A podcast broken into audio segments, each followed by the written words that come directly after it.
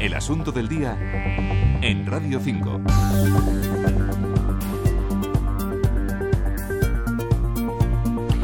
Centenares de inmigrantes subsaharianos intentaron asaltar la valla de Melilla en los últimos días en un intento de lograr en nuestro país una nueva vida. Muchos de ellos no tienen el dinero necesario para pagar el pasaje en cualquiera de las pateras que llegan a las costas de nuestro país. Puede que sean miles los que esperen en las inmediaciones de la frontera para intentar atravesar ilegalmente hacia España. Elena Sánchez, investigadora principal de migraciones del Centro de Estudios y Documentación Internacional de Barcelona. Muy buenas tardes. Hola, buenas tardes. Superado el episodio de Melilla, ¿han cambiado las estrategias para, para llegar a nuestro país de los inmigrantes?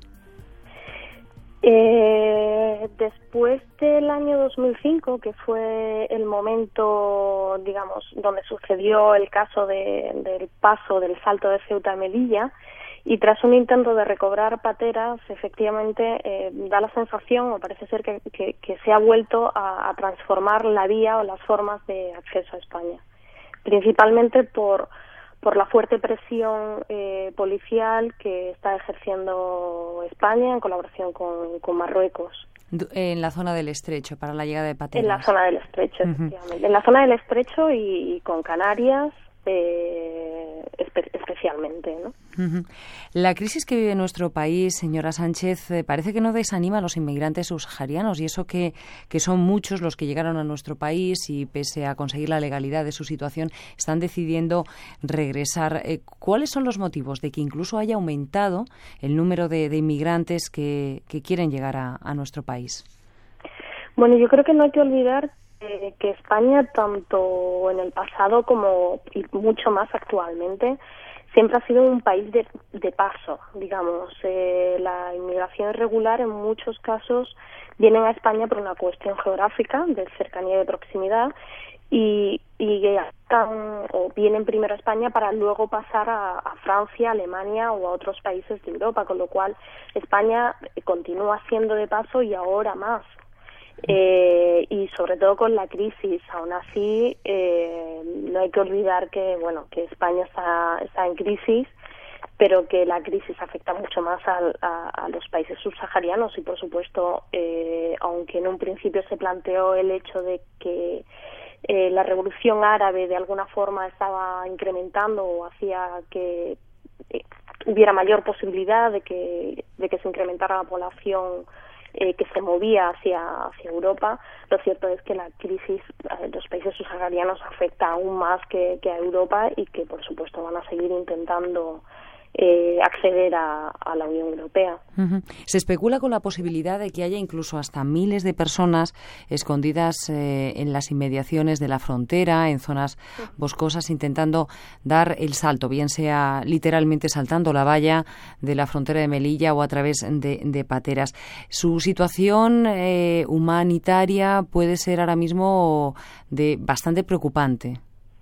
Sí, efectivamente. Además es que parece ser que las ONGs, las asociaciones de, que están atendiendo a la población inmigrante, eh, de alguna forma están denunciando la situación en la que se encuentran eh, los inmigrantes en las zonas aledañas a, sobre todo a Melilla, que es en los que estamos viendo más problemas, especialmente porque, digamos, tras los acuerdos con Marruecos, la gendarmería marroquí está haciendo una fuerte presión sobre, sobre, sobre ellos, con lo cual está haciendo de alguna forma que tengan que, que verse en situaciones mucho más complicadas de las que se veían hasta el momento y de hecho los pueblos cercanos a, a donde se, se reúnen los inmigrantes irregulares que tratan de, de saltar las vallas cada vez se ven menos irregulares porque se esconden más por miedo a, a la gendarmería marroquí.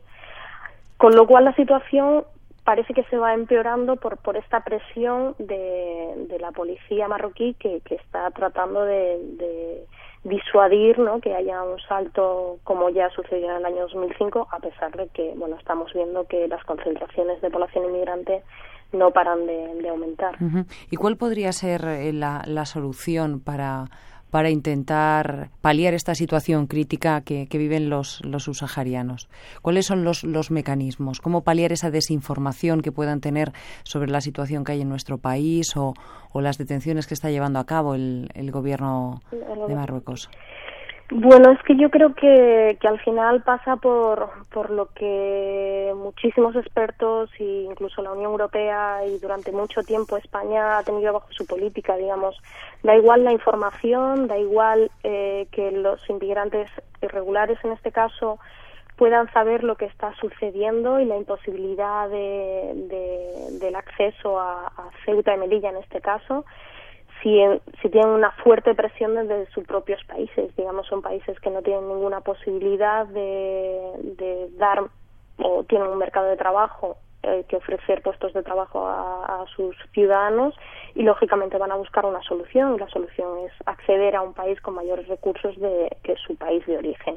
Con lo cual al final eh, la única solución posible va a ser realmente bueno, la política que se lleva tratando de hacer, ¿no? que es básicamente de, de desarrollo de origen. Ahora bien, otro tipo de políticas que fueran más a corto plazo, eh, al final lo único que, que, queda, en este caso hablando de Ceuta y Melilla, es que hubiera más presión por parte de Marruecos del resto de sus fronteras, no ya del trabajo que están haciendo con Ceuta y Melilla en, coordinación con, con, con España, sino que la presión o el control de fronteras que tuviera Marruecos con el resto de sus países eh, con frontera fuera mucho mayor. Uh -huh. Elena Sánchez, investigadora principal de migraciones del Centro de Estudios y Documentación Internacional de Barcelona. Muchísimas gracias por compartir estos minutos con nosotros hoy en la sintonía de Radio 5 Todo Noticias. Muchísimas gracias a vosotros.